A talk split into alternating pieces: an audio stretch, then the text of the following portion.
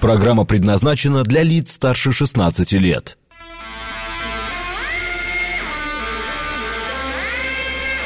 Восемь ноль шесть в Москве.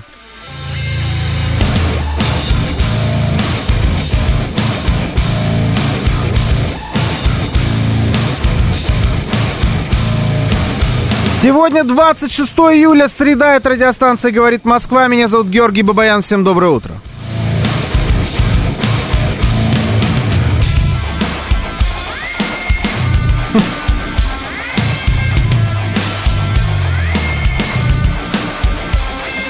Фон пишет, привет, заложник. Я понял, да, это теперь мем. Хорошо, ну ладно. И вам здрасте. Вот, попал в тайминг, пишет э, сервисный центр, э, который называется restory.ru. Ну, это никнейм, что поделаешь, это не реклама. Хотя могли бы мне ручку и позолотить за такое. Я был бы не против.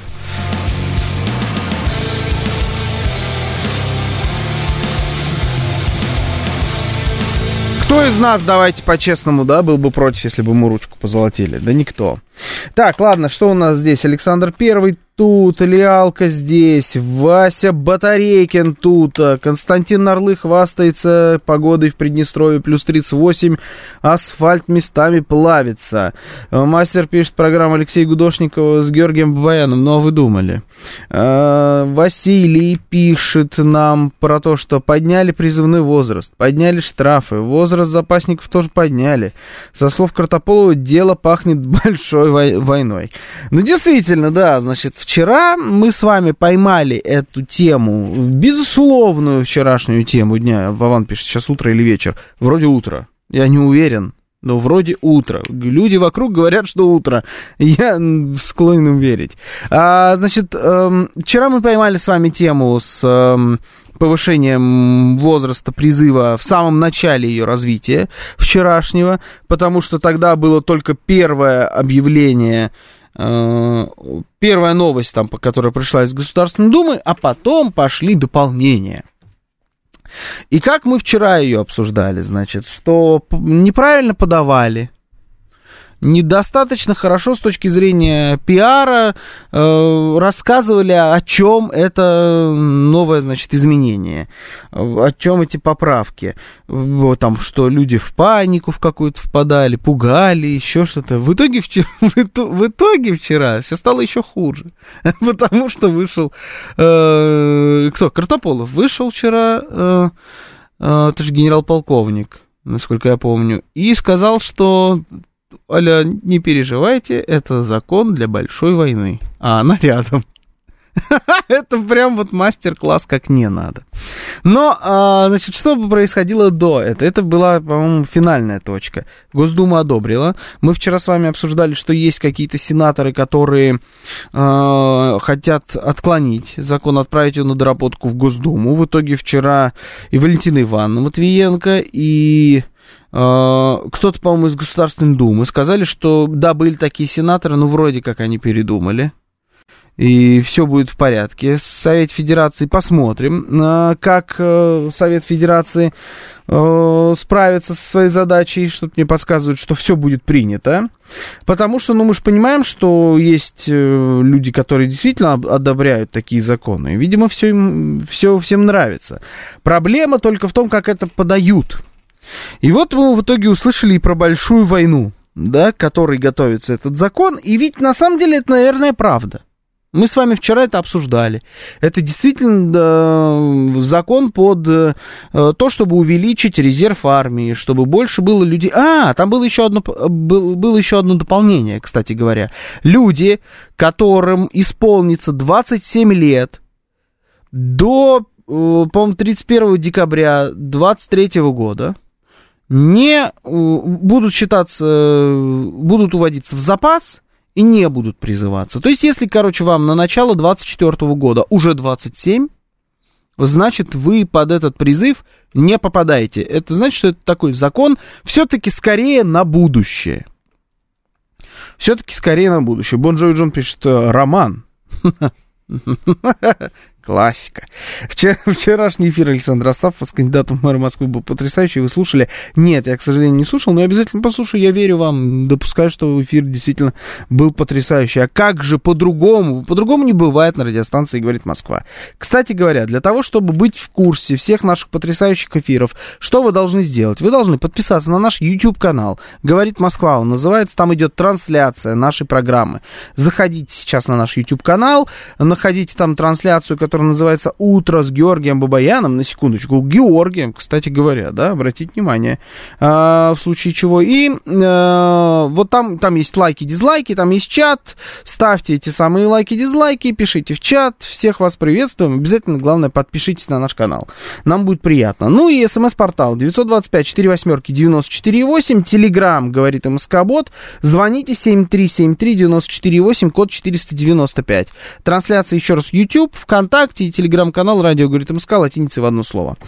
А, а что там Журавлев отчебуч, отчебучил или это фрик, пишет Панк 13? Не, ну я депутатов Государственной Думы фриками точно называть не буду, но вы имеете в виду о том, что депутат Журавлев сказал, что надо вообще призывной возраст, возраст повысить до 40 или 50 лет? Ну, это, боюсь, просто громкое заявление, которое, опять же, не к месту не к месту. В общем, давайте, значит, эм, пережили по факту сутки с этой новости. А, она дополнилась разными высказываниями с разных сторон. И про надо повысить 50 лет, и про большую войну, и вот это вот все. Э, как вы в итоге сейчас на данный момент к этому относитесь, к этим поправкам? Вы поняли, для чего это сделано, или не поняли? Вас что-то возмущает или не возмущает? Э, какие у вас проблемы с этим законом? Каких проблем у вас с этим законом нет? В общем, давайте делиться друг с другом а, эмоциями по этому поводу. Иван говорит, пишет, Гудошникова подсидел. Да-да-да-да-да-да. Так оно и работает. Да ладно, шучу. Леша просто в отпуске. Давайте Госдуму в полном составе отправим на СВО, пишет РК. Там много есть людей, которые принимают участие в специальной военной операции. Ну и плюс там Андрей Валерьевич Картополов. Что вы хотите, человек войну испугать? Серьезно? Генерал-полковника? Ну ладно а, а, испугайте. Просто эти законы принимают, фон пишет, старые пердуны, которые на войну не попадут, как и все их родственники. Война чужими руками. Вот я против такого подхода, честно вам признаюсь. Под, объясню почему.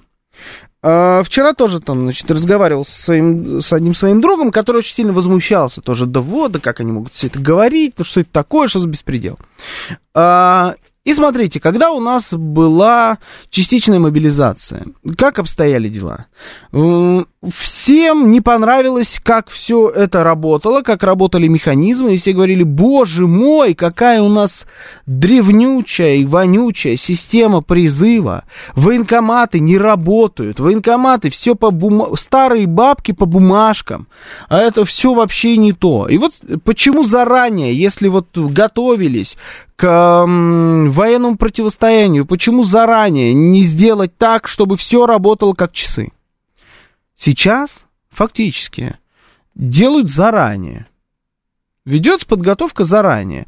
К большой потенциальной войне, имеется в виду войне с НАТО, с Америкой, ну да, наверное. Значит ли это, что война с Америкой произойдет? Конечно, нет. Конечно, нет. Она, может быть, не произойдет как раз поэтому. Потому что начинают к такому заранее готовиться. Вот когда заранее не готовится, она более вероятна. Когда идет подготовка, это значит, что и мы, и они будут более подготовлены, и эта война не, эта война не произойдет. Ну, вот посмотрите, как это было во времена СССР, того же самого. Очень были все готовы, войны не было. То же самое делается и сейчас. Идет подготовка, идет работа над ошибками, а, но почему-то это тоже всем не нравится. Тут, получается, надо нам с вами определиться, что нам нравится, а что нет. Я понимаю места и нюансы, которые вот в данных конкретных поправках к закону могут не устраивать, особенно то, как это подают. С такой еще позиции, вот мы вам дадим, а вы, э, ну, а ваше дело просто терпеть, да? Оппозиция, на мой взгляд, именно такая. Вот именно так эти речи звучат с трибун, к сожалению. Они не должны так звучать. Можно подавать по-другому. Но э, фактически это идет работа заранее, которой так и не доставала, э, в том числе и нашей армии в последнее время, как оказалось. Вот она идет, но мы все равно недовольны. Слушаю вас, здравствуйте. 7373-94-8, доброе утро. Всем доброе утро, здравствуйте, Георгий. Да, здравствуйте. Смотрите, ну... Что-то шумно у вас, вы что, на мотоцикле едете, что ли, Александр? Э, вы знаете, не могу пользоваться, извините, пожалуйста, не могу пользоваться кондиционером. Я туннель просто проезжал, и а. окно приоткрыто, но вот не могу. Кондиционер сразу для меня это сопли. Извините. Бывает, бывает.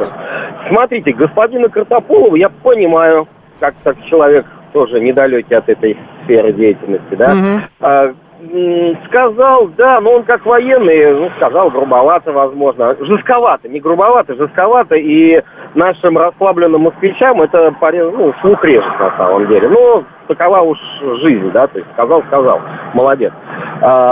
Почему это сказано сейчас? Ну, тоже это понятно, давайте скажем честно. Э, лето, отпуск, э, половину услышали, половину не услышали, в Москве никого нет. Ну, то есть э, ряд причин, по которым это надо было сейчас сделать, да, а не в сентябре, когда все здесь будут, скажем так.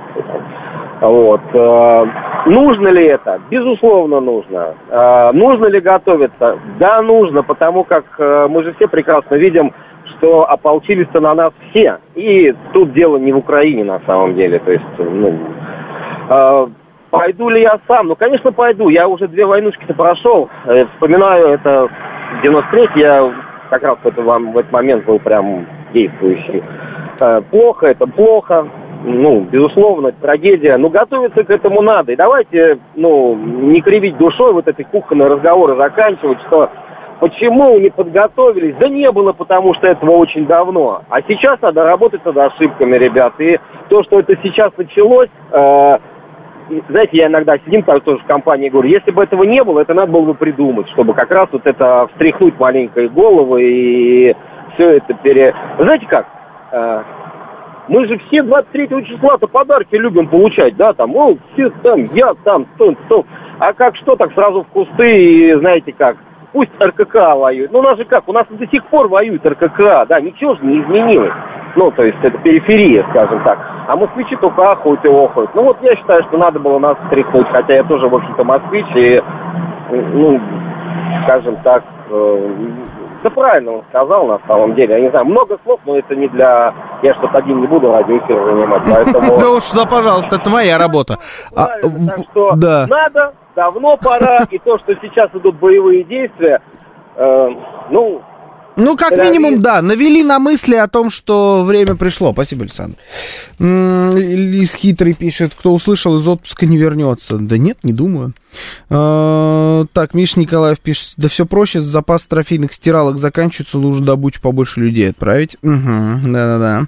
Жорик, какое имя у вас приятное. Позиция такая, воинский учет должен быть учетом, а не Филькиной грамотой. Угу. Надеюсь, что в военкоматах наведут порядок. Наконец-то с 90-х это было прибежище гаденышей в основном, в основном, уверяю, как бывший военный, пишет Сергей. Да, военкомат это, это, ну, жесть, объективно говоря. Я даже не знаю, как это еще описать. Каждый раз, когда ты туда попадаешь, ну, у тебя... Ты явно э, начинаешь понимать, что существуют другие грани, я не знаю, бюрократического идиотизма, неорганизованности, бардака. Это просто факт. Ну, в военкоматах всегда, и главное, там шли, шли годы, а ничего не менялось в этих во всех военкоматах. Это все ужасно. А, поэтому, ну да, в военкоматах действительно надеюсь, что наведут порядок. С 90-х это там так или не с 90-х, не знаю, но так оно было. Главное, это все привело к э, ужасно организованной частичной мобилизации. Надеюсь, что сейчас э, научимся работать над ошибками. Еще раз, я вчера говорил о том, что это вообще, вот на, на мой взгляд, это главный плюс, который я могу вычленить из этих полутора лет специальной военной операции. Россия за эти полтора года продемонстрировала а, умение работать над ошибками. Работаются, работаются, обрабатываются ли эти ошибки всегда? Нет, не всегда. Но умение у нас есть. Это значит, что у нас есть способность замечать эти ошибки. Значит, что мы умеем действительно их исправлять. Если бы этого не было, значит, что, ну, в принципе, нас ничего хорошего бы впереди не ожидало. Я могу констатировать другое. Щу пишет, почему о поступлении в ВУЗ студент должен отчитаться перед военкоматом, а об отчислении отчитывается ВУЗ? Вуз? Э, не знаю. А, это вопрос. Или что? Что из этого вы спрашиваете? Почему так или что, об отчислении отчитывается ВУЗ или не отчитывается? Я не знаю, кто там перед кем отчитывается. Но вообще, по закону, да, вы должны обо всем сообщать военкомат. А, немного напрягает, что в прицеле можно родственника увидеть, коих у меня там много, пишет хитрый лист. Да, но есть такая ситуация, согласен. Ну, а что поделать? Э, это сегодня началось? Это даже не вчера началось. Про родственников. Я думаю, там, я не знаю, ну, отец, скорее всего, рассказывал, да, в эфире историю, как э, его одноклассница за несколько э, которая живет сейчас в Киеве, я не знаю, сейчас жила в 2014 году в Киеве точно, рассказывал, э, просила его, ее дочку как-нибудь, где-нибудь устроить на работу, потому что она окончила факультет журналистики, и ей не хватало никакого опыта. Она говорила, может быть, где-то хотя бы, чтобы походила, посмотрела, как оно работает и так далее. В Москве, естественно. Это было за несколько э, там месяцев до Майдана. А потом эта дочка, спустя несколько месяцев после Майдана, э, которую надо было брать вот на практику куда-то журналисткой, она стала снайпершей. Вот вам к слову о прицеле. Прям прицел в прямом смысле. Понимаете, да? Каждый уважающий себя должен отслужить, пишет 161. Тем более всего один год, ничего страшного. Единственное, пойдешь в 29, к примеру, служить, то готовься к что там командиры будут младше тебя лет это на 7. Ну, в этом ничего такого нет. На работе же есть младше тебя руководители.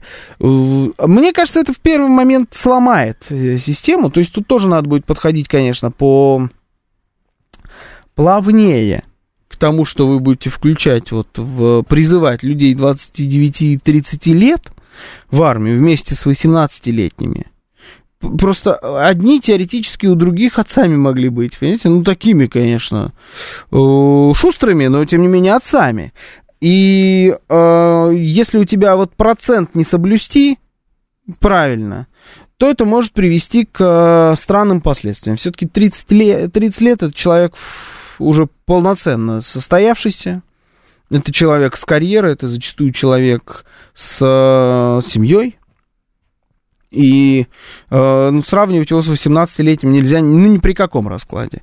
Но я надеюсь, что это будет сделано грамотно. То есть не так, что сейчас вдруг военкоматы почувствуют, что вот они, 30-летних-то их сколько, хотя их должно быть вроде как меньше, чем 18-летних по всем причинам. И рождалось тогда меньше, и, наверное, уже их и стало меньше, чем даже когда-то родилось. А, но Надеюсь, что этот процент они будут соблюдать, и все-таки как-то 18-летних надо брать больше, чем 30-летних. Иначе там, ну, самая настоящая мафия таких э, взрослых мужиков образуется, как я это вижу. А, доброе утро, прия... прекрасный аватар Алексея. Здравия, Георгий, рад вам, пишет Борисович, и вам тоже рад. На работе парнишка в 23 пошел в армию на год, служил оператором, снимал на телефон, как проходит утренняя зарядка и прочие мероприятия, отправлял видео в штаб так год и прослужил. А, ну оператором, в смысле реально оператором, видеооператором. Все, я понял. Я думаю, каким оператором? Оператором чего? Там же разные бывают операторы. А он был м- видеооператором. Ну и нормально. Такие люди тоже нужны. Я сейчас считаю, что видеооператоры э, очень нужный персонал в любой сфере, тем более в армии. М- Грозный глаз пишет вопрос. В чем будут укомплектовывать даже 2 миллиона человек? Лопатами и палками? Ядерное оружие обнулит любую мобилизацию. Это второй вопрос ну, точнее, даже, наверное, констатация. Надеюсь, что до ядерного оружия у нас не дойдет. Чем будут укомплектовывать? Э, посмотрим. Ну, если все, законы принимают, то законы явно лоббируют Министерство обороны, значит, должны понимать, что, ну, значит, у них должно быть чем комплектовать. Я на это надеюсь. Слушаю вас. Здравствуйте, доброе утро. Доброе утро, Георгий Сергей Алексеевич. Здравствуйте, здравствуйте, Сергей Алексеевич. Структура армии. ее численность, дислокация, требования к вооружениям, количество мобилизационных ресурсов, возможности ВПК, освоение вот в основе всего этого лежат угрозы, прежде всего военные угрозы. Причем на ближнюю перспективу, среднесрочную и дальнесрочную. Вот как мы, как вы, вы правильно начали, как это все подается, а плохо подается. Mm-hmm. У народа нет ощущения серьезности проблемы. Я не говорю о нагонять страх, ни в коем случае. Тут грамотный подход должен быть. Но почему не обобщить слова президента, сказан, сказанные им в разные года относительно агрессивной политики Запада?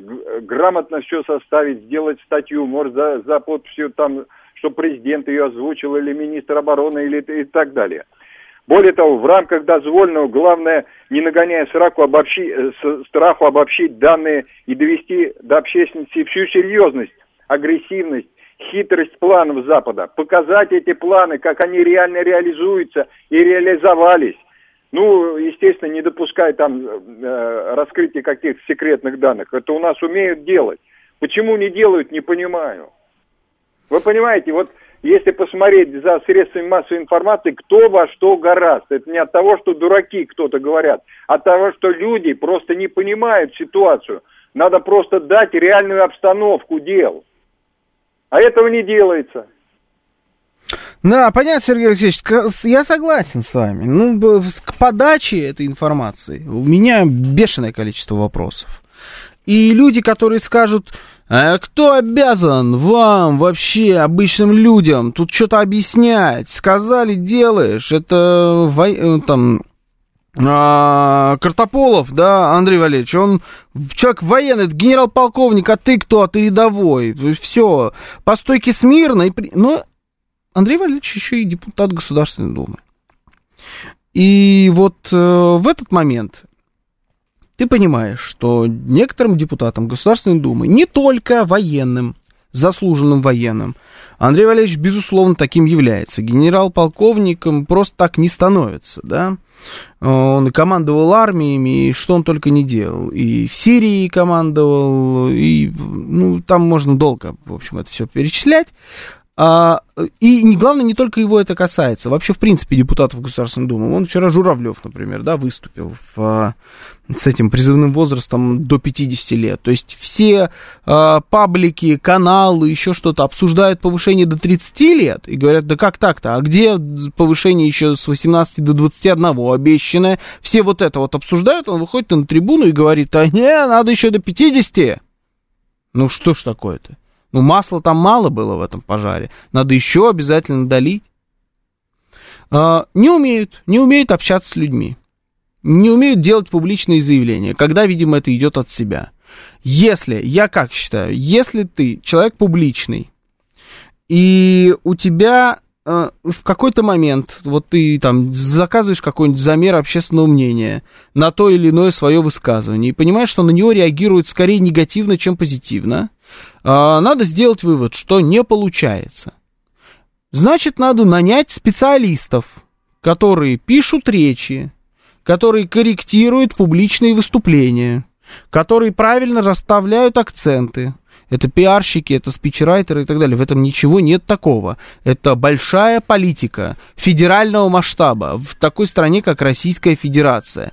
Не каждому обязательно быть великолепным оратором, который от себя без бумажки говорит все, что угодно так, что заслушаться можно. Таких людей единицы всегда были, есть и будут во всех странах мира.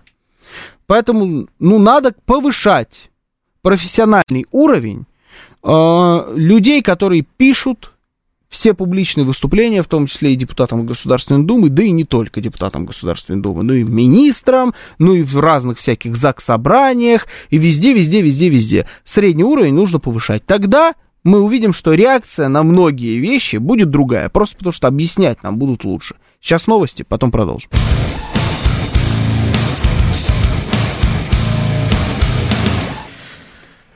8.36 в Москве. Сегодня 26 июля. Среда, я почему-то завис и не понял, 8 или 18?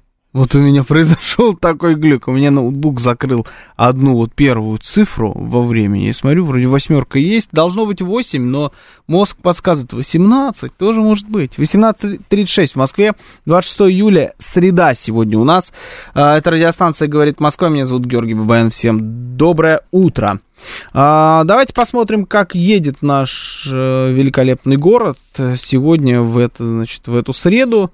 А, едет, надо отдать ему должное. В последнее время город просто прекрасный. Я, конечно, понимаю, что отпуск, но, как показывает практика, даже в сезон отпусков все равно пробки достаточно сильные в Москве бывают. Ну, вот сейчас 3 балла, к 11 утра будет 4, и так продлится до часу дня, ну а потом будет все э, снова без каких-либо пробок, э, до 3 баллов снова Э, опустится показатель.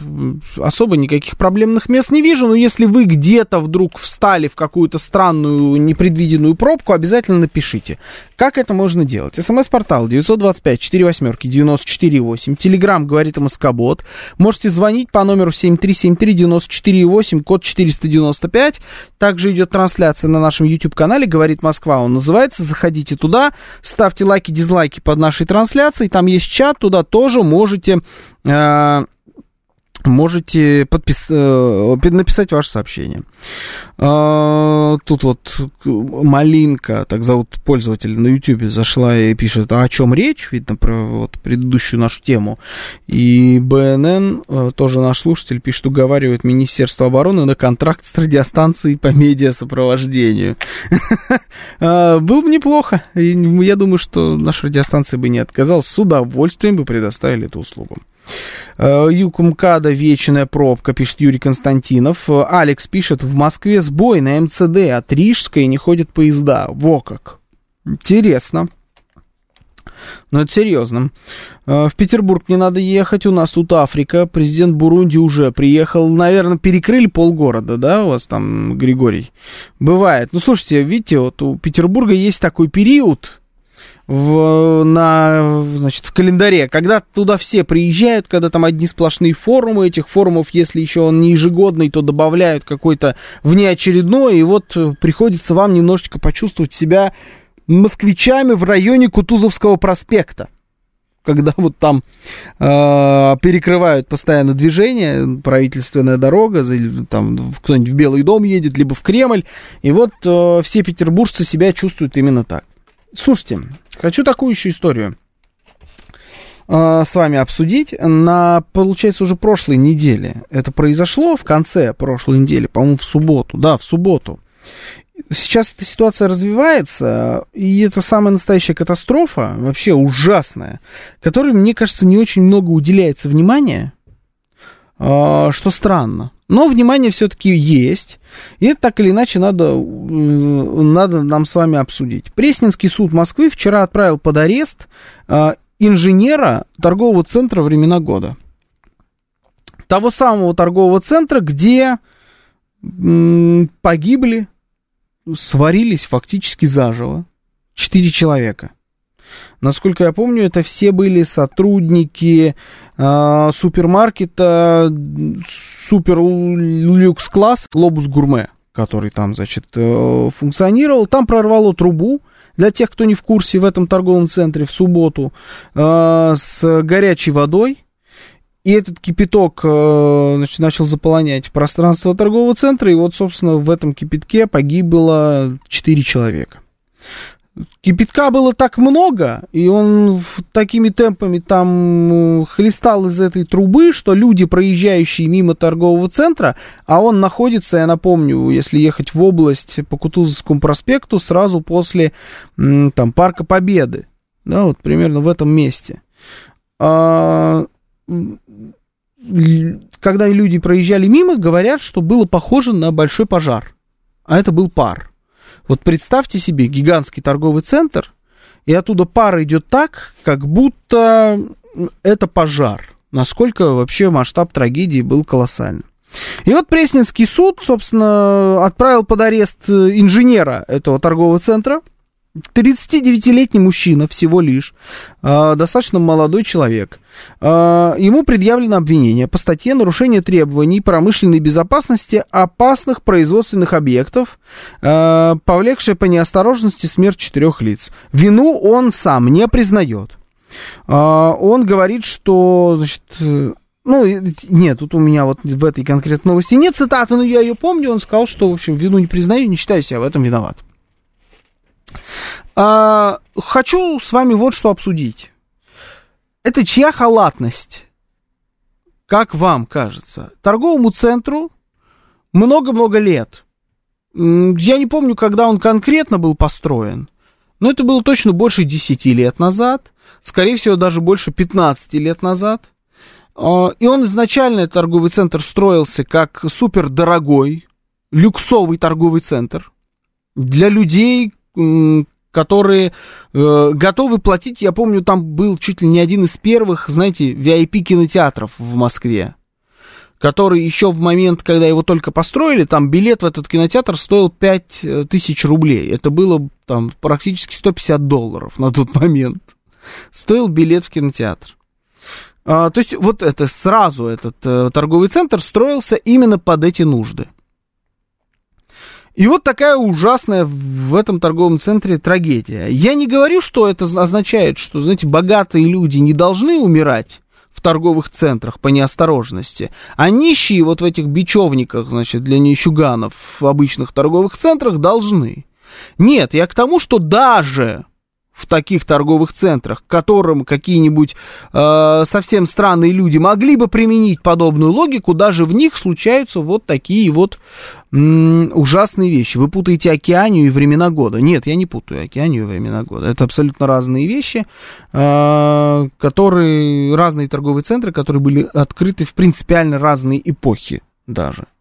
Э, вот Сергей пишет, около 20 лет назад он работал на открытии этого центра. Да, наверное, что-то примерно вот 20 лет назад. Э, как вам кажется, кто на самом деле должен понести ответственность за это все? Виноват инженер этого торгового центра, которому мы сейчас и предъявим все претензии? Или он тоже, конечно, виноват, но еще и хозяин, и директор, и проверяющие этот торговый центр люди тоже должны понести ответственность. Где? Где вот это вот, кто виноват в гибели четырех людей? Я понимаю, почему это вдруг не стало новостью там вот ну, номер один на всю неделю. Потому что, во-первых, тяжелое время живем, во-вторых, ну типа 4 человека, а не 24, да, и даже не 204. Но это ужасно. 4 человека это большая трагедия. Э, и происход... когда происходит такое в Москве, спустя несколько лет после того, как у нас была уже большая трагедия в торговом центре, Зимняя вишня, здесь происходят похожие вещи, но уже в центре Москвы не где-то там, да, очень-очень далеко, на что и ссылались все люди, которые очень любят там ругать нашу страну, что вот, посмотрите, представьте себе, москвичи типа так бы не сгорели заживо, бы там не задохнулись. И вот это происходит в Москве, в самом элитном или в одном из самых элитных торговых центрах. И то же самое, опять не работает тревога, опять наверняка где-то блокируются какие-то двери, а может быть и не блокируются, и какие-то прорывает трубы, и никто никак на это не реагирует. Четыре погибло, а сколько еще пострадало? Да, да, да, это вообще все просто кошмар. В общем, давайте обсудим. 7373948, я вас слушаю. Доброе утро. Доброе утро, это Руслан Красногорск. Но я считаю, вину виноват инженер в том случае, если он был ответственный за технику, безо, за безопасность труда потому что mm-hmm. если он отвечает, должен был, э, там должны были проводить инструктаж, также учения по эвакуации, и они должны были, если там проходит эта труба, они должны также принимать меры по случаю прорыва этой трубы, какие действия проводить, чтобы быстро устранить этот прорыв. Ну, а за трубу он ответственный, ну как он может быть ответственный за трубу, если это не его труба, и говорят, что она ну, просто магистральная, и торговый центр к ней ответственности никакой, то есть никакого отношения не имеет. То есть тут с самого начала, когда архитекторы и проектировщики еще во времена нашего э, уважаемого Лужкова, когда он э, непонятно какие, э, как он эти разрешения выдавал на все эти строительства, и там скандалы были, то разрешали строительство, то запрещали, то начали, то прекратили, потом снова, и в итоге что-то построили. Угу. Поэтому самую цепочку надо разбирать с самого начала, это все было выдано, на основании чего, почему разрешили на этой трубе, дальше кто разрешил на этой трубе магазины, может там было э, разрешение только на техническое помещение под этой трубой, а, на, а магазины потом поставили. То есть тут э, очень много вопросов, понятно, что никто не будет этим заниматься, потому что проще найти, как говорится, козла отпущения и все. А учредители и все такое, они откупятся, конечно. Тут это никогда их не привлекут. Ну, если привлекут, то я буду считать, что правосудие нашей стране начинает разворачиваться в сторону действительно правосудия. Угу. Понятно, спасибо. А, нужно понимать, что рвануло. Если магистраль, то это МОЭК. Если внутренняя разводка, то это ответственность главного инженера. Сейчас опрессовка идет, подготовка к отопительному сезону могли переборщить с давлением. Вот видите, это, это такие нюансы, которыми это Миш Николаев написал. А, я ими, может, не владею. Это, честно говоря, мне это, конечно, это интересно, но вот важно что, понять вообще, что рвануло. Я не только... Я слышал и ту, и другую версию. Почему-то не слышал единой. Эм, это неужели так тяжело определить, чья труба рванула? А, нашли козла отпущения, остальные были виноваты руководители, останутся не при делах. Вот у меня, если честно, вчера именно такое ощущение появилось от вот этого ареста главного инженера, хотя с другой стороны, торгового центра, хотя с другой стороны я понимаю, что, ну а если это их труба, то кто, если не главный инженер, действительно в этом виноват? Понятно просто мне, э, очевидно даже, я бы сказал, что не только он виноват. Нужно не допустить, чтобы только инженера, из инженера сделали козла отпущения. Это явно не только он. Это очевидно. Есть еще и люди, которые стоят выше, которые сто процентов ставили свои росписи под этим, под всем, проводили халат на проверки и так далее. Этих людей тоже надо найти. Слушаю вас, здравствуйте. Да, здравствуйте, Убер-анархист. Да, здравствуйте. Смотрите, я, я, я инженер, писали, я про это ага, я видел. знаю очень много, да. Ага. Смотрите, значит, пункт первый. Опасным производственным объектом у нас являются только теплотрассы, подходящие к зданию. И то там должны быть большие диаметры, более 100 и так далее. Поэтому то, что там предъявляется АПО, это, скорее всего, генпрокуратура что-то сильно путает. Рванула труба на кухне. На кухнях у нас только горячее водоснабжение и холодное водоснабжение, то, чем мы моем руки.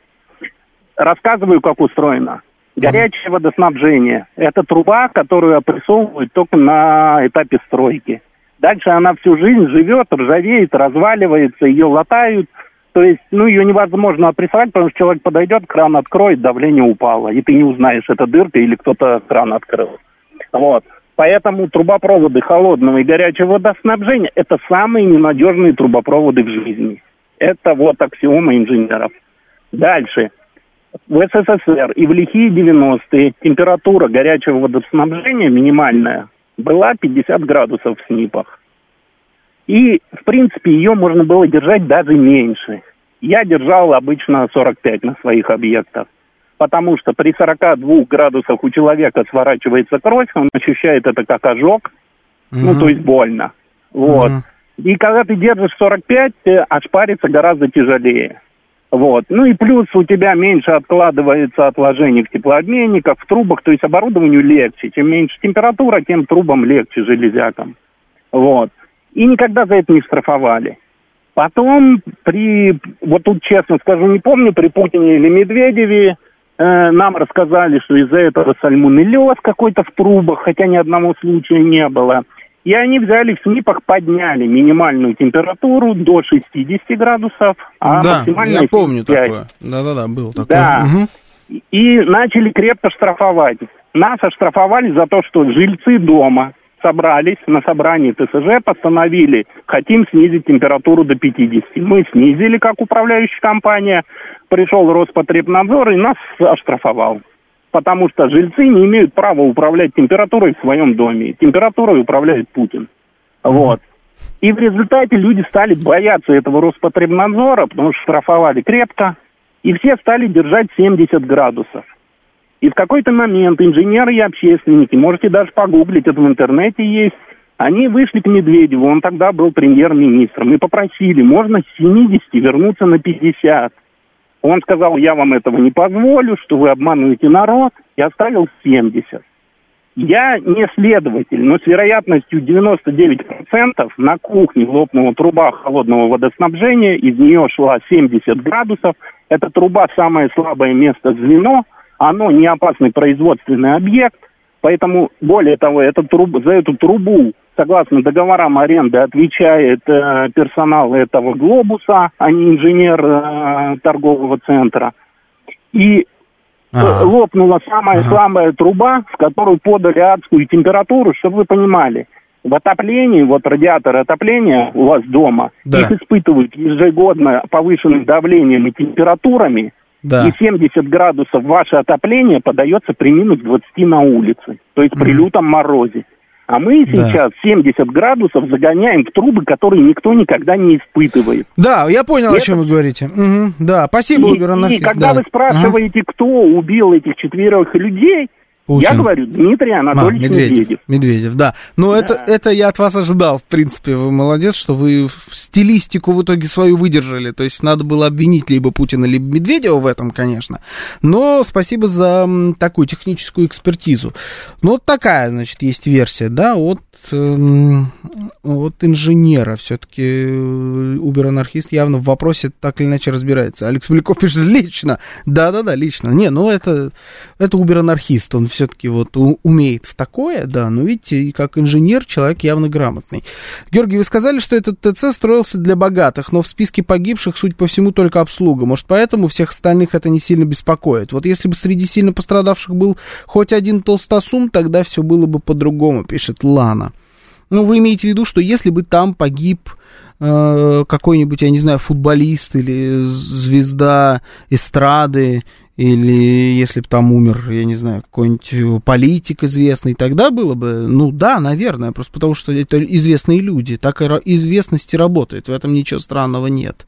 Но, честно говоря, мне кажется, что это так это немало волнует. Я, наверное, неправильно как-то выразился в самом начале. Эта тема присутствует в, информационной, в информационной повестке. Когда это произошло в субботу, а, везде была вообще только эта тема. Это была тема номер один. Но э, просто как будто мы в последнее время э, стали чуть более привыкшие к смертям. Это ужасно. Но это реалии нашего времени. К этому надо относиться по-философски. Э, я имею в виду не к смертям, а к тому, что мы к этому привыкли. И именно поэтому это воспринимается как-то немножечко по-другому. Но там пострадало огромное количество человек. Вот MT Wars пишет, так там 70 человек пострадало, не только персонал. Да-да-да, 70 человек там пострадало. Но мы счит... вообще, вот как работает э, человеческая психика человека, который читает подобную новость.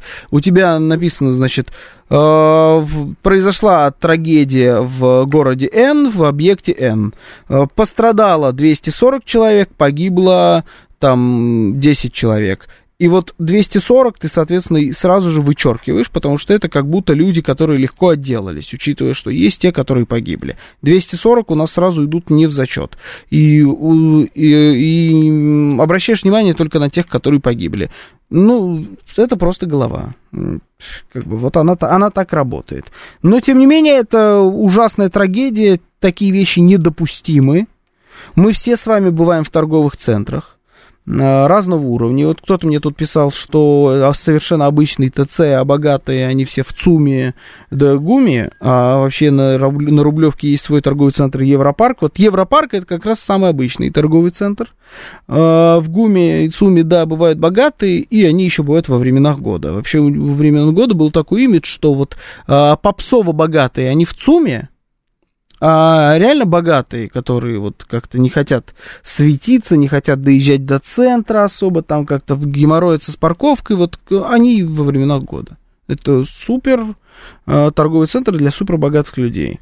Э, мы все там бываем, в, в любых торговых центрах. И вот представьте, вы сейчас там, я не знаю, завтра будете гулять по торговому центру европейский или какой-нибудь фимол, и там произойдет такая история. А, и, и, у, э, времена года он еще и не под землей, он просто обычный, на земле стоящий. А есть какой-нибудь охотный ряд у нас подземный. Или вот здесь рядом построили э, отличный э, торговый центр э, подземный, новый, на Павелецкой. Не знаю, как он правильно называется. Все мы там бываем, и не дай бог что-нибудь подобное произойдет. Кто за это отвечает? Где органы, которые контролируют всю эту, э, всю эту историю, все эти трубы? Где все эти органы, которые проверяли на случай какой-либо трагедии систему оповещения? Там же в чем еще была проблема? Там люди узнали о том, что произошла какая-то гадость в торговом центре, только спустя время, когда они увидели воду, понимаете, когда увидели пар.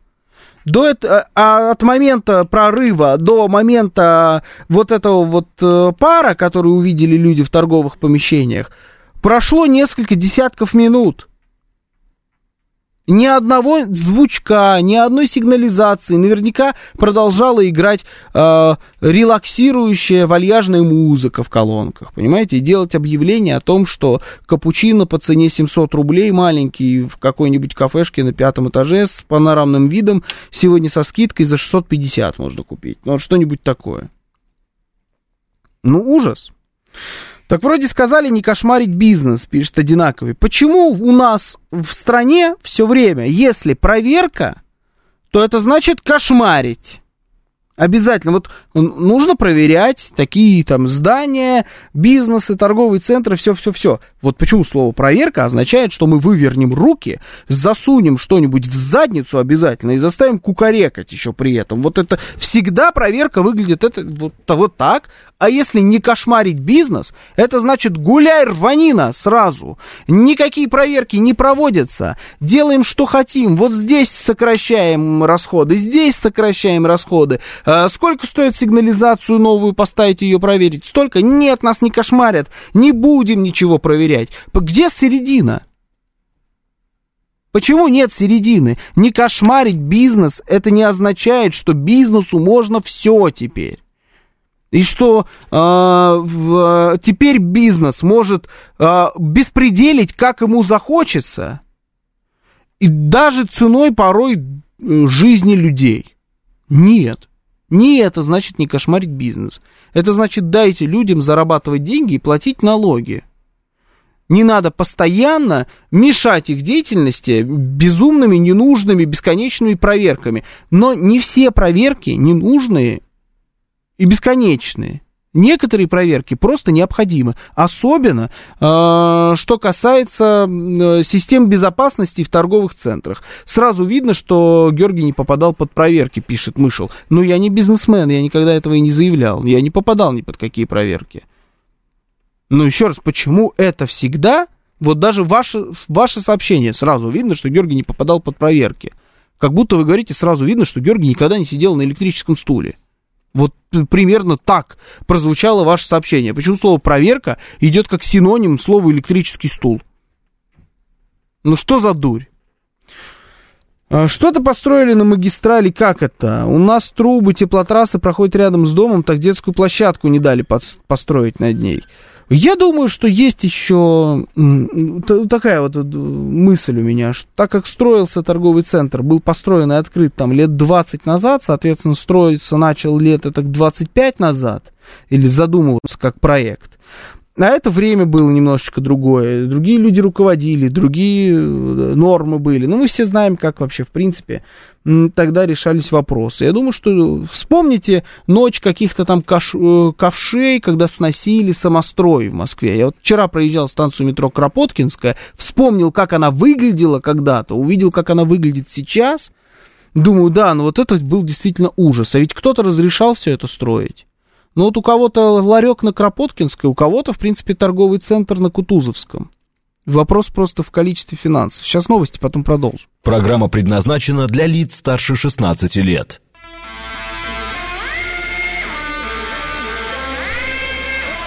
Девять ноль шесть в Москве.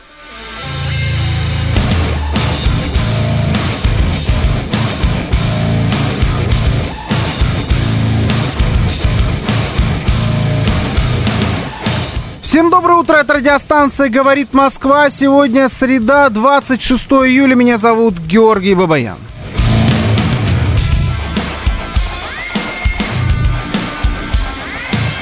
Это программа, у которой нет названия, ибо если она будет называться программа Алексея Гудошникова, это будет выглядеть странно, особенно после того, что я сказал до этого.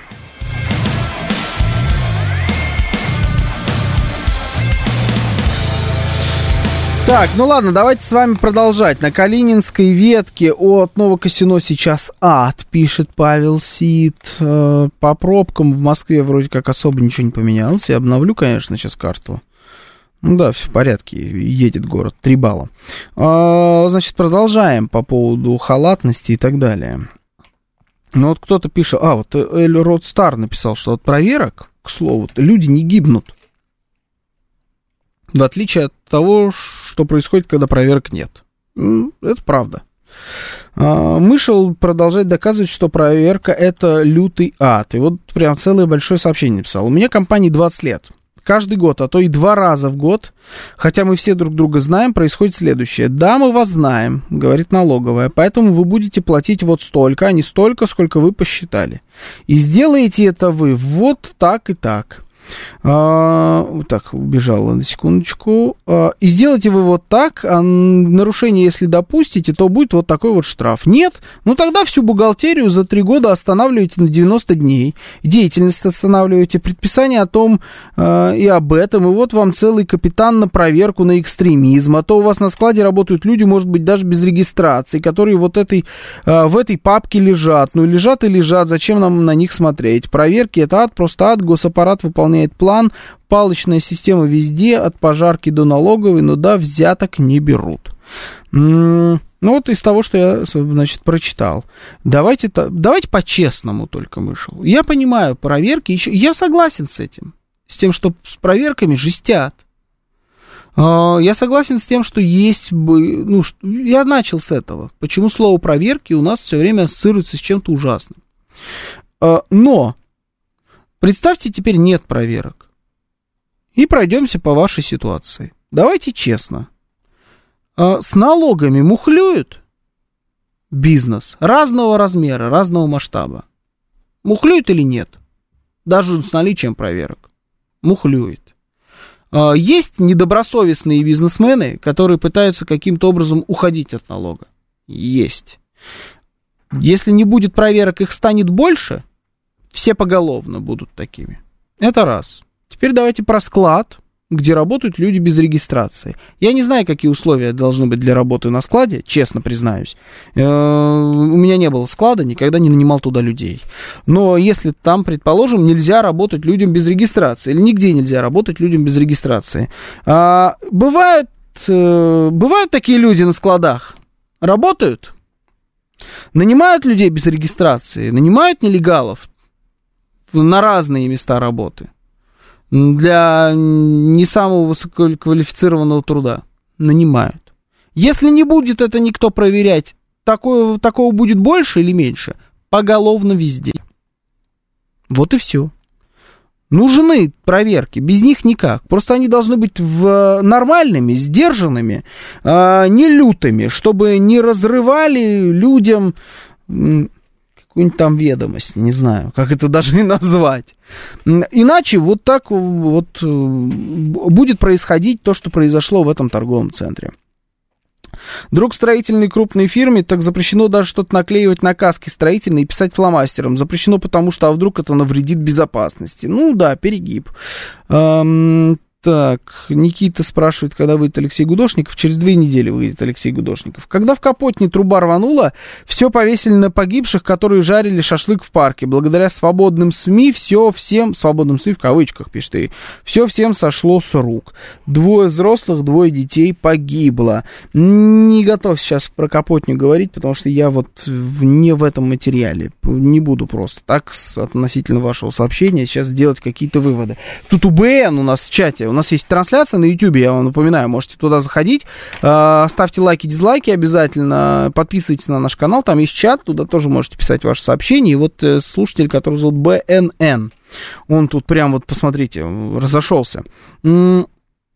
А, так это ИИ и БНН это один человек, потому что сообщение одно и то же, вот и в чате на Ютьюбе, и в, в Телеграме. Вот это вот про свободные СМИ, и потом он, где ваш профессиональный долг? Возьмите интервью у главного инженера ТЦ, который под стражей, я напомню. Где журналистские расследования? Вот я сейчас провожу проверку. Алло, ответьте за свою зону ответственности. Фильм такой есть, «Фантастические твари» называется. Кто-то другой должен и под танк, кто-то за безопасностью должен следить. А эти ничего и никому не должны. Браво! Сидят тут все смотрят и всем пофиг. Хотя 20 человек с телефоном могут эту богадельню заставить работать. Ну, не очень, видно, проснулся человек. Бывает, слушайте, среда, день тяжелый. Слушаю вас, здравствуйте, доброе утро.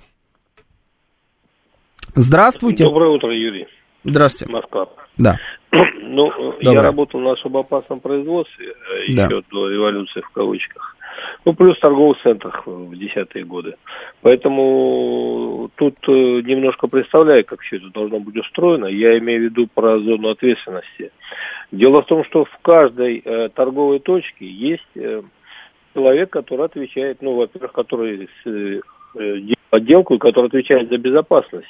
Поэтому пер- в первую голову он должен был сигнализировать о том, что у него трубы не в порядке. Далее главный инженер назначает инженера по эксплуатации, конкретно хо- холодного, горячего водоснабжения от торгового центра. Это Мгм. второе лицо, которое стоит вот над тем, который в торговой точке работает и отвечает за это дело.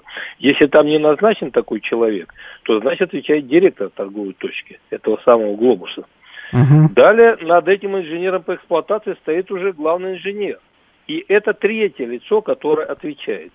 Причем, когда э, вы входите в торговый центр со своей торговой точкой, вы подписываете р- акт разграничения э, по зоне ответственности этих сетей электрических и, соответственно, ГВС.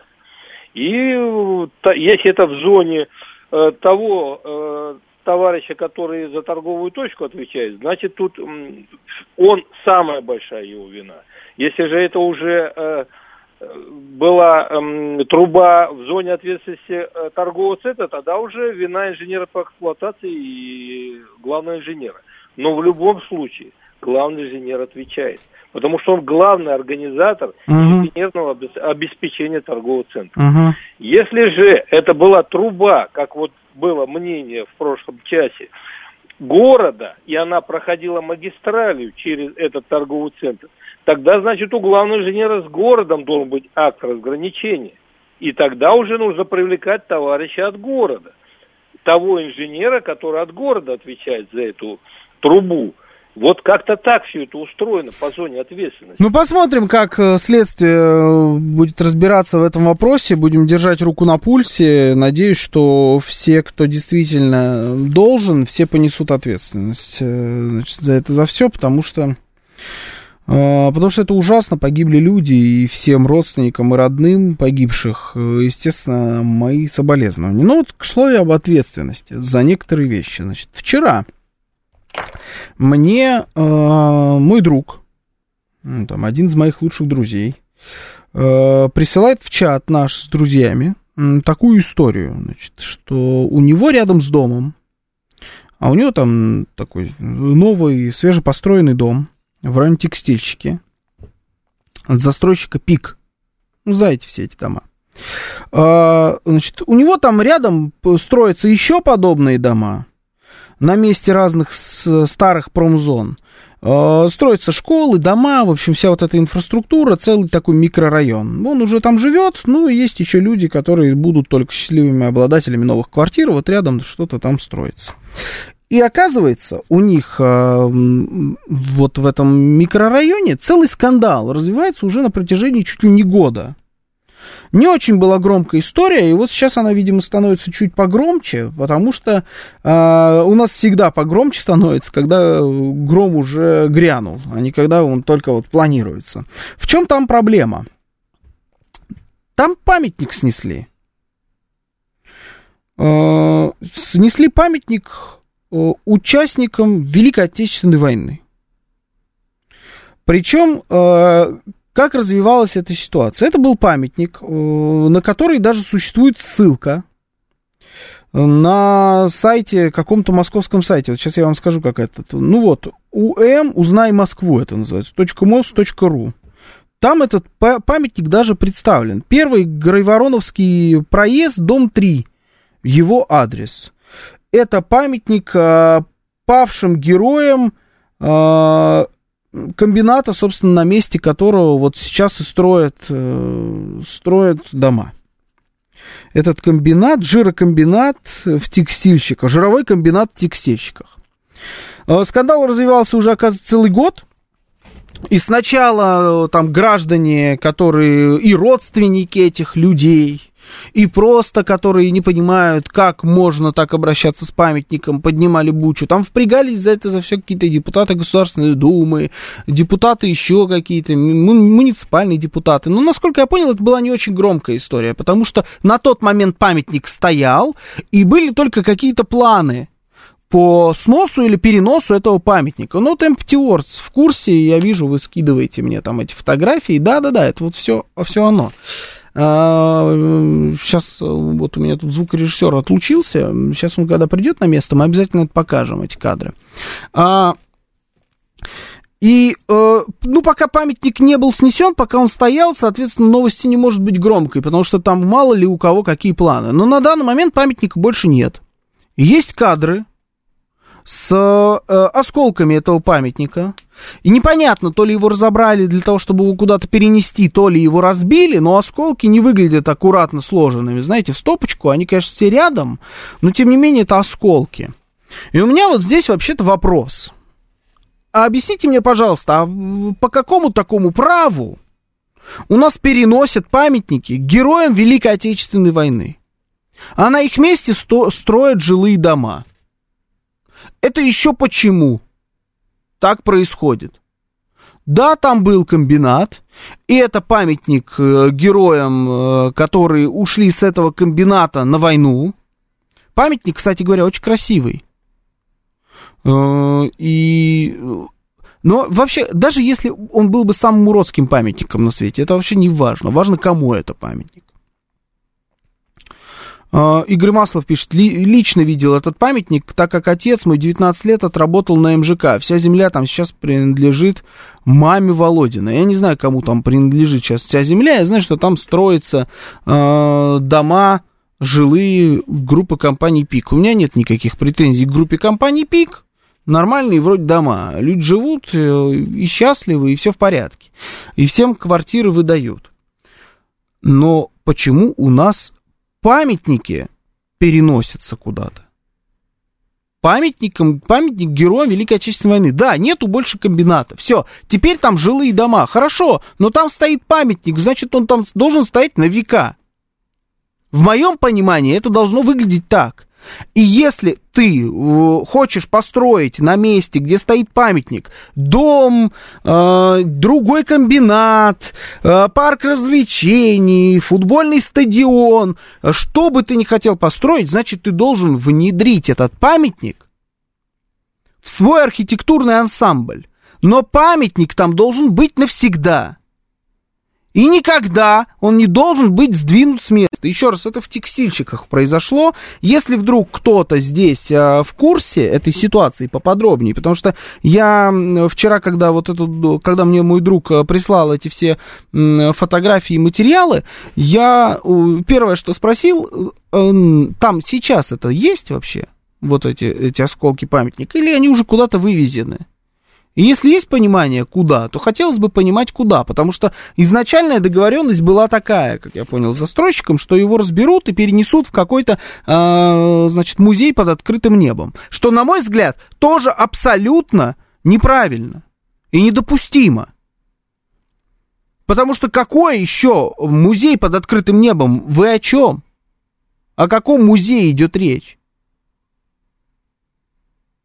Это это не, это не музейный экспонат. Это памятник героям нашей страны, величайшим людям в ее истории, которые кровь проливали за эту страну и за наши с вами жизни. А не картина, понимаете, которая выставляется в какой-то картинной галерее. Памятники должны стоять на своих местах. Тем более памятники героям. Но тем не менее, вот памятник абсолютно точно был э, как минимум разобран, как максимум разрушен, и памятника там больше нет.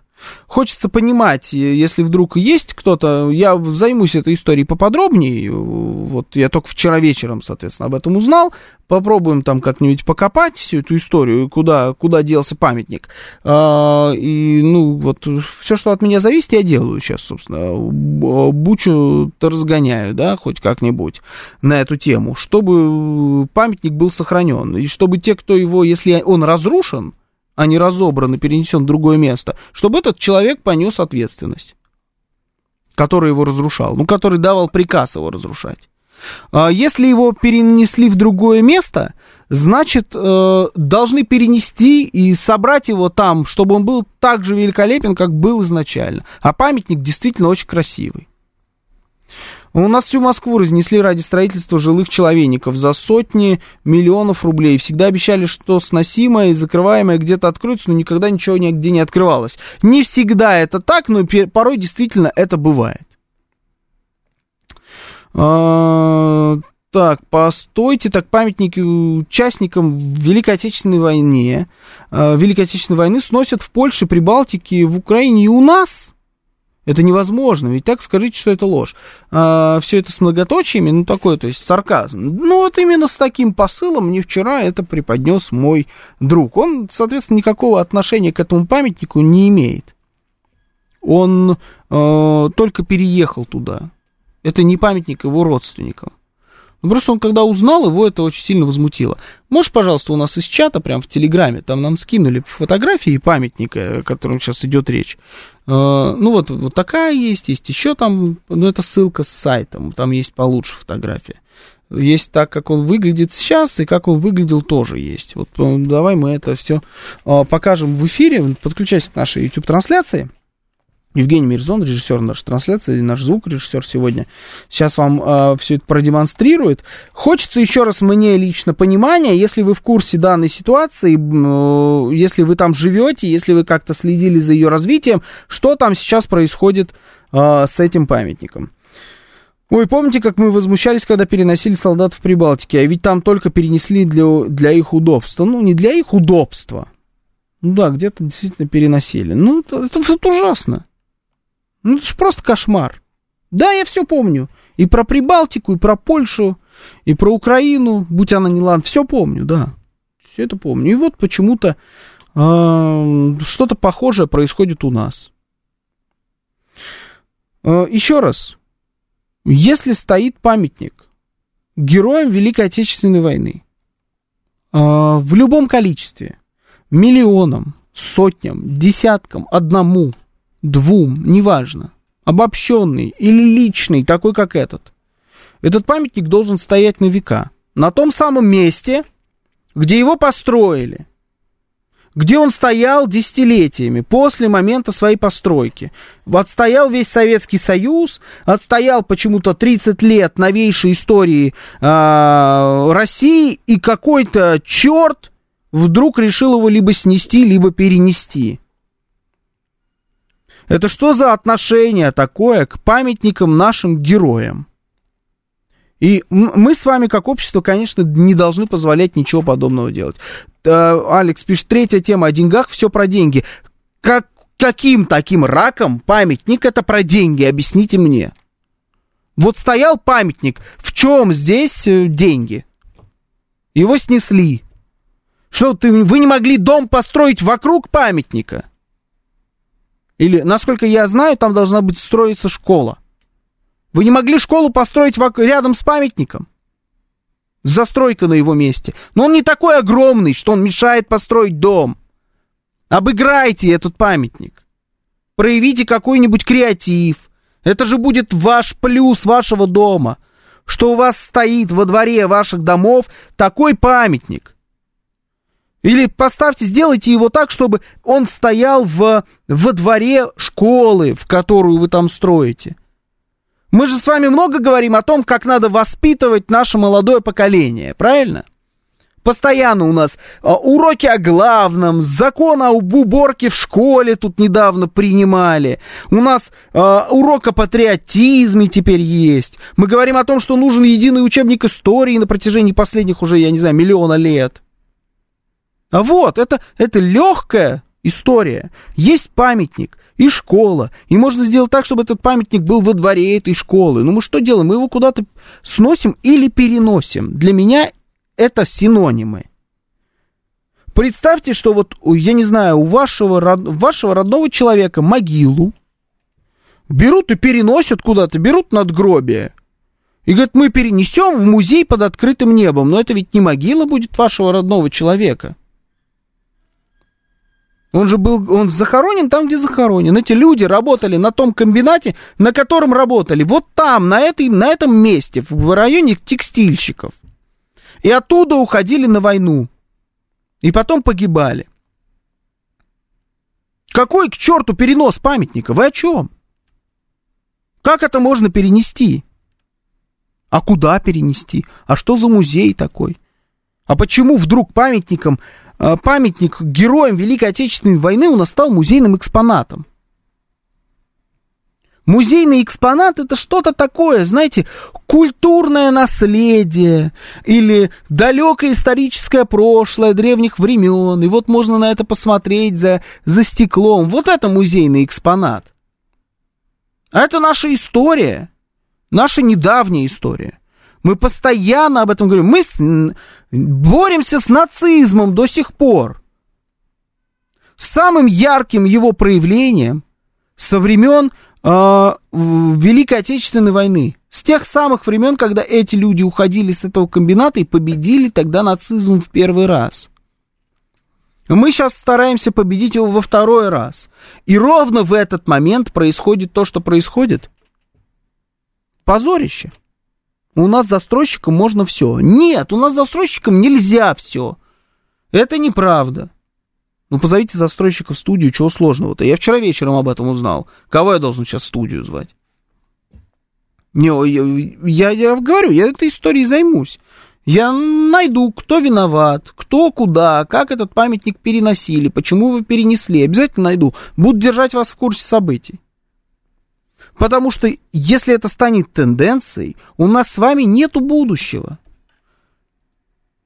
Мы с вами просто пропали, если это станет тенденцией, если мы так будем относиться э, к нашему с вами наследию, к нашим с вами предкам. Пик кощунства просто, пишет Савелий Михайлович. Нормально вы так закаламбурили, ничего не могу сказать. Проектировщик мог не учесть наличие памятника и разработал проект так, что памятник оказался на проезде, а застройщику проще, проще было снести, чем устраивать проезд на, свое, э, э, на свою ответственность. Ну, значит, эта сволочь, которая решила в итоге, вот поставила подпись под тем, что надо снести памятник, потому что так проще и дешевле, чем заказывать другой проект, где этот памятник будет как-то э, частью композиции жилого комплекса. Вот этот человек должен сесть в тюрьму. Показательно, сесть в тюрьму. Не больше и не меньше. Рука поднялась. Вот представьте, поставьте себя на место этого человека.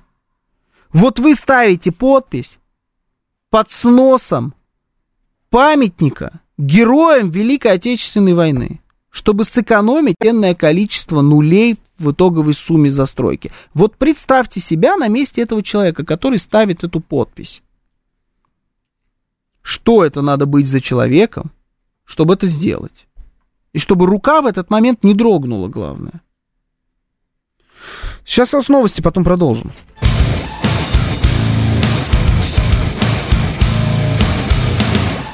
9.35 в Москве, сегодня 26 июля, среда, это радиостанция «Говорит Москва». Меня зовут Георгий Бабаян, всем доброе утро. А, наши координаты. СМС-портал 925-48-94-8. Телеграмм говорит МСК-бот. Звоните 7373-94-8, код 495. Также у нас идет прямая трансляция на нашем YouTube-канале «Говорит Москва». Заходите туда, ставьте лайки, э, дизлайки, если хотите, тоже можете ставить. У нас там есть чат, туда можете тоже, э, тоже писать. Пожалуйста, почему нет? Ну, есть еще трансляция во ВКонтакте в Телеграм-канале. У нас радио говорит МСК латиница в одно слово. Ну, как показывает практика, все-таки YouTube э, продолжает оставаться к моему сожалению, честно вам признаюсь, главным вот источником нашей именно видеотрансляции. Давайте почитаю ваше сообщение. А, так, Олег пишет, если доведете это дело до конца, то огромное вам уважение. Очень постараюсь, по крайней мере. Сейчас вот нашим э, э новостникам, э, нашей редакции, которая вот тут вот за дверью сидит, я тоже э, донес до них эту информацию. Посмотрим, может быть, тоже ребята что-нибудь накопают. А уж если есть люди, которые умеют накапывать, то они вот точно сидят за этой дверью. Э, не страшен сам факт переноса, пишет Михаил. Важно, куда переносить. Памятник был вписан в промзастройку. А, ну, это вот комбината, да, допустим, перед условным завод управлением. Завода больше нет, поэтому вполне уместно перенести памятник куда-то в рамках жилой застройки на месте комбината. Вопрос, зачем было его ломать? Это вообще, я вам так скажу, э, вот когда смотришь на современные дома, которые строят в Москве, за редким исключением, исключения есть, я то есть, абсолютно точно в этом уверен и убежден, но все-таки, когда смотришь на современные дома, причем это не зависит от ценовой категории, зачастую. Это могут быть дома эконом-класса, комфорт-класса, бизнес-класса, даже порой элитные дома. Почему-то там не, не думают очень часто о будущем, о том, как этот дом будет выглядеть лет так через 10, 20, 30, 40, 50 как он будет э, отражаться на облике города. Не все. Эта ситуация меняется в, в лучшую сторону. Но я даже вам так скажу, не все дома должны быть с точки зрения архитектуры памятниками. Так тоже не бывает. Некоторые дома это всего лишь коробки, в которых живут люди. Так было, есть и будет. Но даже такие коробки можно облагородить с помощью исторических объектов, которые были на месте э, э, этих домов ранее. Вполне можно такие вещи делать. Иногда это исполняют. Иногда, к сожалению, это просто сносят. Но если по поводу домов, комбинатов, которые, может быть, с точки зрения архитектуры тоже несут какую-то историческую ценность, можно спорить, можно обсуждать, э, можно там дискутировать, то, на мой взгляд, все, что касается памятников героям Великой Отечественной войны, дискуссий не может быть никаких. И никогда. Закрыт вопрос. Если кто-то притронулся и попробовал разрушить памятником героям Великой Отечественной войны, разрушите, а и зарисовать, обгадить, э, пожарить шашлык на вечном огне, вот что-то вот это, в тюрьму, в тварь идет в тюрьму сразу. Я радикален здесь? Ну, может быть, я радикален, да мне наплевать. В тюрьму моментально без каких-либо... Не надо строгий режим. Пускай вы на колонии поселения в, в Озоне работает, как мы тоже с вами разбирались тут недавно. Пускай. Ну, чтобы вообще... Ну, даже варианта не было. Это святые вещи. И к ним нужно относиться как к святым вещам. И где, если не у нас? Как, как вообще такое может происходить? Что за позорище? Ну, это... Про... А как же они же дети? Ну, значит, повзрослеют в тюрячке, что я могу сказать? Придется там встретить старость. Это самое настоящее позорище, к сожалению. Олегович пишет, Георгий, вы что, не знали? Потом опять реновация будет в пользу землянок. А, вы имеете в виду вместо этих домов? Я, вот что касается реновации, знаете, я много поснимал по поводу реновации. И снимал в том числе такие вещи, что нам просто ведь невозможно угодить, бывает очень часто. И э, когда только начи, начал, начинали вот этот процесс реновации, я очень много ездил, снимал такие дома, жителей этих домов, которые протестуют против реновации, э, которые другаются друг с другом в рамках одного дома, потому что одни против, другие за. И была в моей, значит, карьере телевизионной такая история, когда я ездил в один и тот же дом два раза. Потому что первый раз я поехал в этот дом снимать как раз вот такое вот противостояние людей в рамках одного дома, которые не хотели, и там в итоге было больше тех, кто не хотел попасть под реновацию, потому что им нравилось то место, где находится их дом, и они боялись, что их перенесут в другой район абсолютно. Классическая, помните, была история. Вот у меня дом с видом на реку, а перенесут меня в, подзем... в подземелье. Я вот буду под землей жить, понимаете? Где-то у черта, вообще, скорее всего, в Калужскую область перенесут мой дом. Я так не хочу. И вот это был такой классический момент. В итоге, когда я приехал туда второй раз, я приехал совершенно по другой причине. Потому что эти люди просили каким-то образом донести до мэра, до людей, которые отвечают за реновацию, что они мечтают включить свой дом все-таки в эту программу реновации. Они отписались, они собрали там все нужные подписи, проголосовали и отказались. А теперь мечтают, потому что весь их район переезжает в замечательные современные дома, всем выдают квартиры, больше намного, чем у них были, а они остаются жить вот э, в своих этих э, пятиэтажках, хрущевках. Поэтому, когда, знаете, вот речь идет про ту же самую реновацию, больная просто для меня тема, очень много я над ней работал показывает практика, здесь никому ни в чем не угодишь. Но если сравнивать эти современные дома с хрущевками, это, конечно, все хрущевки нашего времени, да, но э, с точки зрения того, как это все строится, ни в какое сравнение это не идет. Наверное, где-то можно придраться, если вы строитель, но я не сторонник там ругать прям все вот эти современные дома, вообще нет. Сейчас речь не об этом. Еще раз, а если бы там строил, э, строили не многоэтажки вот эти, да, современные, а строили бы элитный э, клубный дом на пять этажей и пять квартир, что-то ситуация бы поменялась от этого с памятником каким-то образом? Нет, не поменялась. Подозревают, что для сноса памятника нашлись законы основания. Переход права собственности, не внесение в какой-нибудь охранный реестр и так далее, ничего вы не добьетесь. Значит, надо добиваться того, чтобы подобные памятники нельзя было сносить, неважно в чьей они собственности. Просто неважно. Вот у тебя есть памятник, если ты там купил землю, на ней стоит памятник. Ты ничего с этим памятником сделать не можешь. А сделал, сядешь. Слушаю вас. Здравствуйте. Доброе утро. Вы в эфире. Здравствуйте. Здравствуйте, Георгий. Да, вы доброе утро. Вы же про памятники, про памятники, да? Да. Которые вот... Да, да, да.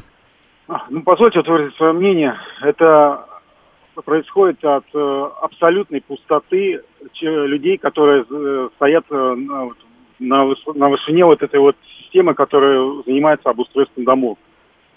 Вот ну, можно я приведу пример? Э, Мгм. Я вот живу в Измайлово, и у нас там есть рядом метро Преображенская площадь, и там раньше были предприятия.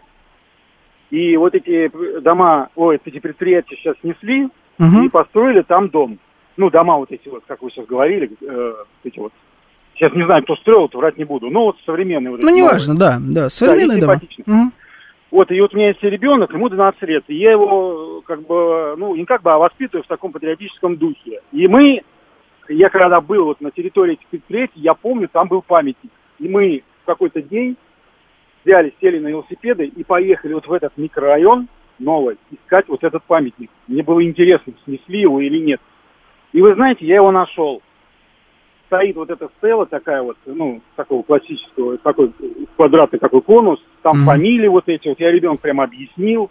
Мгм. То есть вот на примере вот этого, вот этой застройки памятник сохранили. Да, там Молодцы. можно долго сейчас долго рассуждать, там э, были предприятия нужны, не нужны, там э, зачем снесли, что будет, хорошо ли это, плохо. Вот, но памятник он остался. И я вот ребенку это все объяснил, что вот люди, ну я не знаю, правда это неправда, но я вынужден был сказать, что люди, которые занимались застройкой, у них есть что-то святое, и они оставили вот этот памятник. Да, у меня там возник вопрос, почему при таком количестве мрамора и гранита они не досужились сделать там какой-то пандус, бортик, цепочки вот эти повесить, чтобы отремонтировать этот памятник. Он, конечно, выглядит так, ну, э, какое слово-то подобрать, так, ну, ну, незащищенным, вот скажем так. Было грустно. То есть вот этот вот советский еще, вот этот мрамор, который был, его Да, вот да, тереть Ну, надо. понятно, да. Ну, вот э, в данном случае памятник был сохранен. И это полностью я понимал, что это зависит от, от человека, который занимался застройкой вот этого, не знаю, к управе он относится или относится к застройщику, неважно. Но памятник сохранен. Вот конкретный пример. Ну, это очень хороший пример. Спасибо за то, что вы с нами поделились таким примером. И вот э, грустно, что мы в итоге приходим к выводу, что если такие, такие моменты, если такие памятники сохраняют, то это в человеке есть что-то святое. Мне кажется, это просто нормальный человек. Мало того, что все эти памятники, они просто прекрасны сами по себе, потому что помимо того, кому и чему они посвящены, это еще и памятники эпохи. Это стиль, зачастую, вот этот советский, да, это всегда можно, даже если абстрагироваться от того, к чему это памятник, это всегда же можно классно обыграть.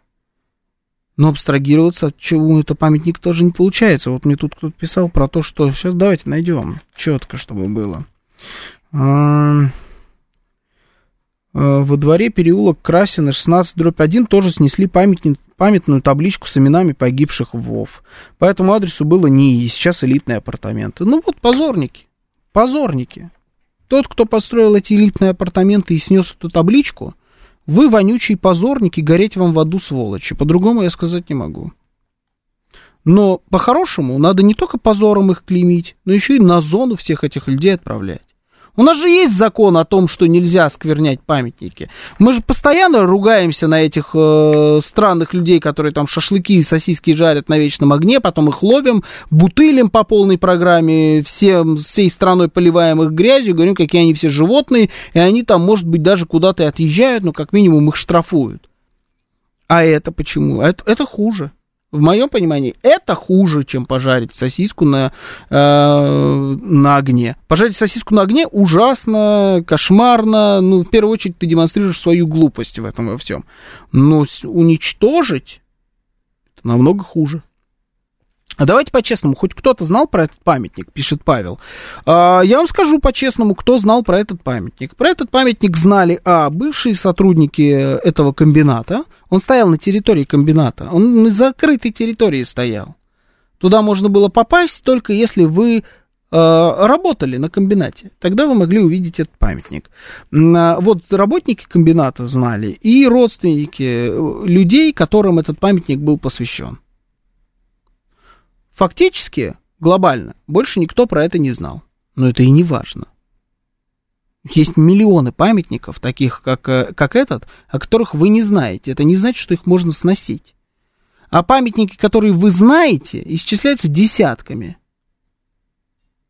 Это вообще не показатель ничего. Вот теперь об этом памятнике знают э, сотни тысяч людей, которые сейчас слушают наш эфир. Ну, то все. На Большой Татарской 35 Стелла стоит внутри бизнес-центра. Большая Татарская 35, бизнес-центр, Стелла. Ну, вы имеете тоже, да, сохранили? Такая Стелла. Ну, отлично, молодцы. Молодцы, если они сделали. Э, сделали это так. Об, обыграли. Хорошо, я за то, чтобы обыграть. Я против того, чтобы переносить. И уж точно против того, чтобы сносить. Слушаю вас. Здравствуйте, доброе утро, вы в эфире. Алло. Да, здравствуйте. Здравствуйте. Добрый день, меня Денис зовут. Ну, в принципе, вообще, по идее, памятники, они есть в реестрах, даже те, которые на закрытых территориях стоят. И это, конечно, свинство резко, mm-hmm. что свист. Ну, скорее всего, там начнется, что он там не прописан, он не написан не, знаете, был, этот не, памятник, не зарегистрирован. Вот этот памятник, он даже есть на сайте московского правительства, который посвящен это, памятникам. То есть... Это уголовное дело, по, по, по идее, если его снесли. Я, ну вот да, а вот единственное, конечно, вопрос с табличками. с табличками тут, скажем, я не говорю, что так не все однозначно, скажем, как будет, например, табличка смотреть на каком каком-нибудь там элитном закрытом комплексе, понимаете? Вот тут я бы, скажем, как-то надо подумать, посмотрел бы этот вопрос. Потому что есть там таблички, например, у нас там есть табличка убитому милиционеру, который там кого-то спас. Вот, например, буду сносить это, вот как, как ее, куда, или может, ну, я, я вот тут, скажем так, однозначно не вижу. Оно должно сохраниться, но вот как это сделать? Угу, да. я, я, вот, я вот сказать пока на данный момент, честно, не могу. Ну, смотрите, в моем... Понятно, понятно, спасибо, я понял. Э, ну, вот э, по поводу э, реестра еще раз, я думаю, все понятно. Если он представлен на таких сайтах, еще раз, сайт называется, дайте точно скажу, как это. Мост.ру, сайт, узнай Москву, по-моему, эта история называется. Ну-ка, ну-ка. Чтобы не быть голословным, я уже говорил в прошлой половине. Да, вот, um.mos.ru. Узнай Москву. Это сайт, где можно посмотреть, значит, афиша, маршруты, квизы, музеи, задания, места, личности, все это про Москву. И вот тут есть памятники, а, и ты можешь здесь, тут поисковой запрос, 688 памятников в Москве, которые ты можешь найти какие-то склепы, надгробие на могиле Пришвина, э, памятник Вахтангову. Ну, в общем, все памятники, в принципе, какие только можно себе представить, все здесь есть. Этот памятник был в их числе. Воинам Московского жирового комбината, погибшим в годы Великой Отечественной войны. Первый Грейвороновский проезд, дом 3. Пожалуйста, и несколько фотографий этого памятника.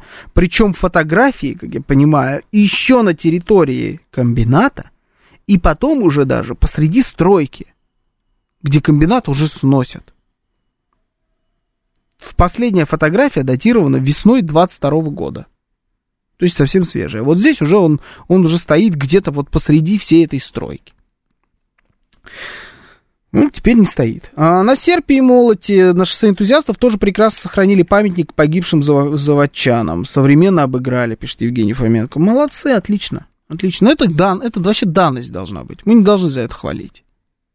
Это должна быть, ну, просто это базовая история. Олег Измайлова присылает Большая Татарская 35, как выглядит памятник. Угу. Понятно. Ну, я не видел, надо будет как-нибудь, может быть, сегодня, прям после эфира схожу, посмотрю. А люди, живущие в элитных комплексах, сплошь непатриотичные манкурты, спрашивает Елена В. Чем им мешают таблички? Странное суждение слушателя. Тоже не понимаю. Это вообще, это, это же вопрос дизайна. Ну да, ну наймут и обыграют. Какие проблемы? Я уверен, что если вот вы подойдете к этим людям, которые живут в любом жилом комплексе, что в том жилом комплексе, о котором я говорю, где живет мой друг? А, что в жилом комплексе, в котором всего 5 квартир и каждая по 600 квадратных метров?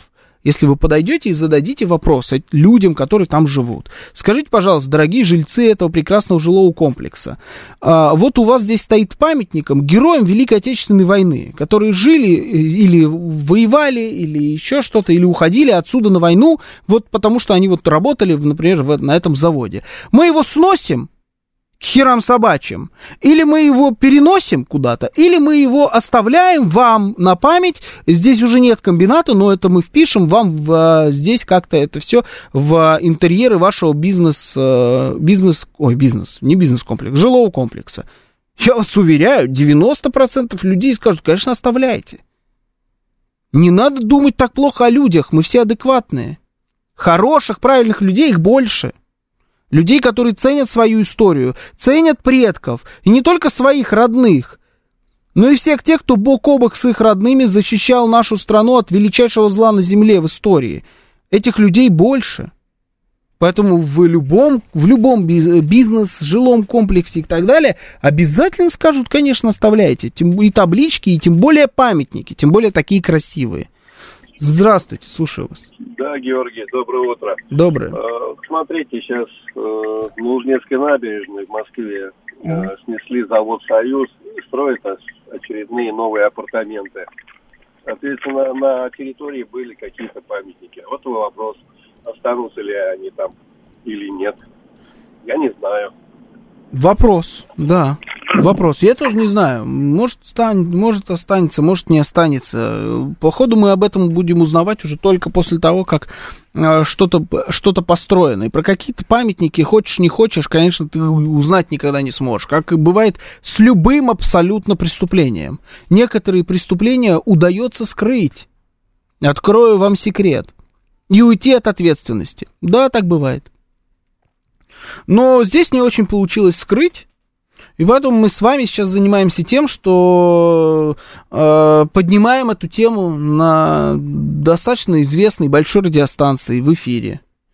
Э, рассказываем об этом. Надеюсь, что люди, которые вот ставили свои подписи, если этот памятник еще раз снесли, его, может быть, перенесли. Я лично против, но это практикуется.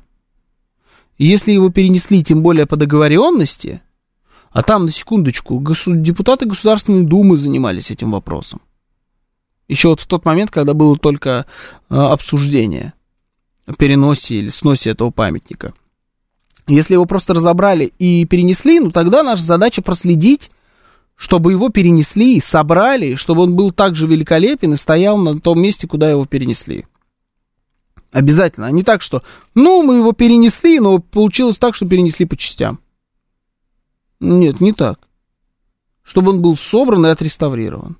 Кто-то здесь писал, есть один, един, а, есть один единственный вариант, это кандидат э, в мэры города Москвы Сергей Семенович Собянин распорядился э, восстановить памятник, вписав его в благоустройство этого жилого комплекса. Э, кстати говоря, вот если слушает нас сейчас кто-то из мэрии города, отличный вам пиар-план, пиар-ход, да, будет круто. И очков точно абсолютно э, мэр Москвы себе заработает. Я понимаю, что у него и так много очков. Но согласитесь, прям совсем много же не бывает. Слушаем вас. Здравствуйте, доброе утро. Алло, Георгий, доброе утро. Спасибо за эфир, Николай. Здравствуйте, Николай. Э, Георгий, вы вот тему подняли, конечно, очень болезненную.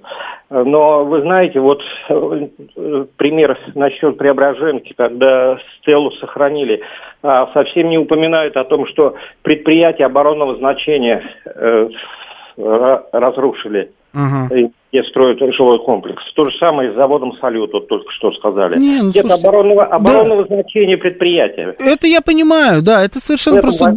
Это другая тема, и она еще более глобальная, ну, может, не более очень. глобальная, но она очень большая. Да, спасибо, я понял, о чем вы говорите. Не, ну, если мы будем об этом говорить, это же вообще величайшая боль нашего государства. Сколько предприятий оборонного значения, союзного значения, любого значения.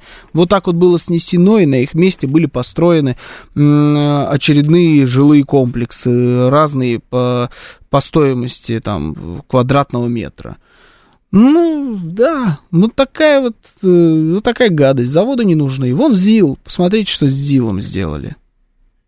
Там целый город в городе был, а сейчас это огромных размеров район, невероятно безвкусный, на мой взгляд абсолютно мертвый, что это раньше был, была территория завода, но просто, просто коробки, очередные коробки. Ну, есть, есть, а он, это моя личная боль. Завод, часовой завод «Слава».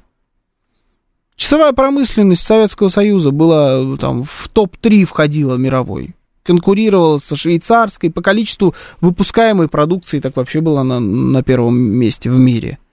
И вон за, часовой завод «Слава». Самый а, в этом смысле производительный завод Советского Союза. На его месте стоит жилой комплекс, очень хороший, очень дорогой жилой комплекс, ну ничего себе, белорусская станция метро, а, с таким кощунственным названием, жилой комплекс «Слава».